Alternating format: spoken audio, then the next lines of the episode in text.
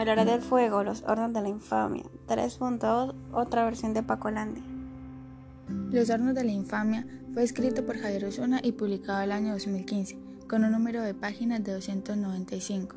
En este libro se narra la historia de muchas personas que fueron asesinadas siendo inocentes, personas que sacaron la fuerza de sus viviendas y que tal vez no podían hacer nada para poder impedir este suceso.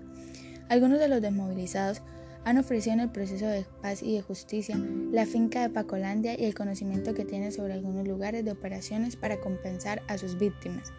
El propietario de esta finca era el señor Jaime Guerrero Ramírez y su hermana Cecilia Guerrero Ramírez, quien le vendió su parte a su hermano haciéndole así dueño total de las hectáreas.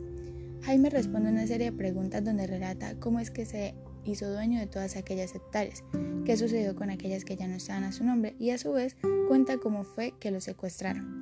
Aún así, tuvo que huir a diferencia de otras víctimas que fueron despojadas de sus viviendas a la fuerza, ya que estas Fuerzas Armadas querían su propiedad para volver su lugar de operaciones.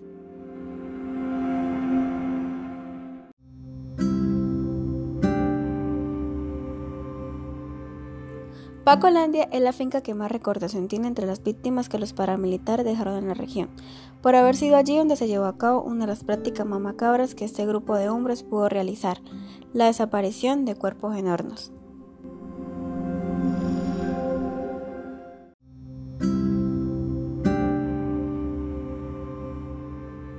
En esta finca fueron incinerados los cadáveres que habían sido ejecutados en este lugar y cuyos cadáveres habían sido enterrados allí mismo.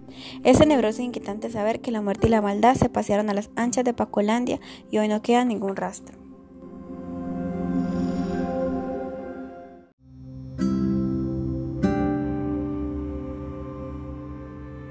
Al país le hace falta conocer la verdad sobre la paraeconomía y el paraempresariado.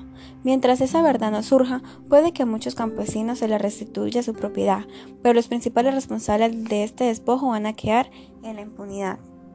Se está cometiendo un error cuando se le niega los derechos consagrados en la ley de víctimas por las bandas criminales.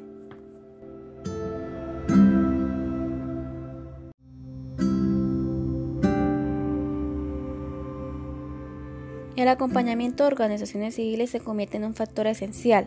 La población colombiana, tanto rural como urbana, debe frenar la normalización y silenciamiento de estos crímenes. Es necesario denunciar. Como dice Javier, el temor no puede paralizar ni anteponerse al dolor de las víctimas y ese temor en indignación se convierte en un motor.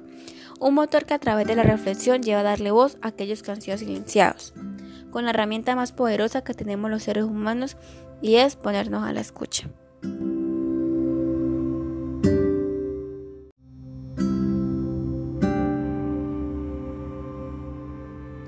Podemos ver que esto sucedía muy a menudo y sigue sucediendo con personas que tienen propiedades grandes o con aquellas personas que no tienen absolutamente nada. También podemos ver cómo estas fuerzas armadas destruyen todo su paso, sin importarles qué daño hacen a las personas. Aún así, todo lo realizan para bien propio, para colocar sus centros de operación. Y sí, ellos lo logran, pero la única forma que lo logran es maltratando y desalojando a las personas de sus viviendas y peor aún, asesinándolas.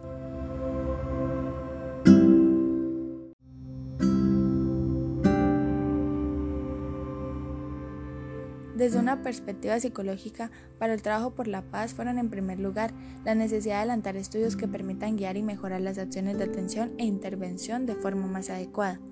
Investigar para conocer mejor cómo nuestras comunidades han vivido y transformado el conflicto en sus múltiples dimensiones, socioeconómicas, sociopolíticas, socioculturales, socioambientales, sociojurídicas y sociohistóricas, como en sus particularidades culturales de etnia, de género, de edad y en sus historias de vida, en cómo viven y entienden temas críticos en los procesos de paz, como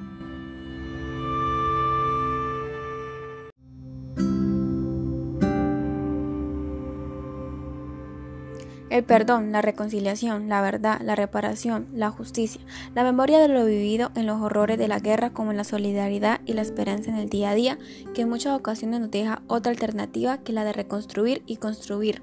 También se evidencia la necesidad de indagar por las consecuencias que para la salud y la calidad de vida ha tenido los efectos de conflicto violento y por último, identificar las mejores prácticas de atención que desde la psicología se están utilizando.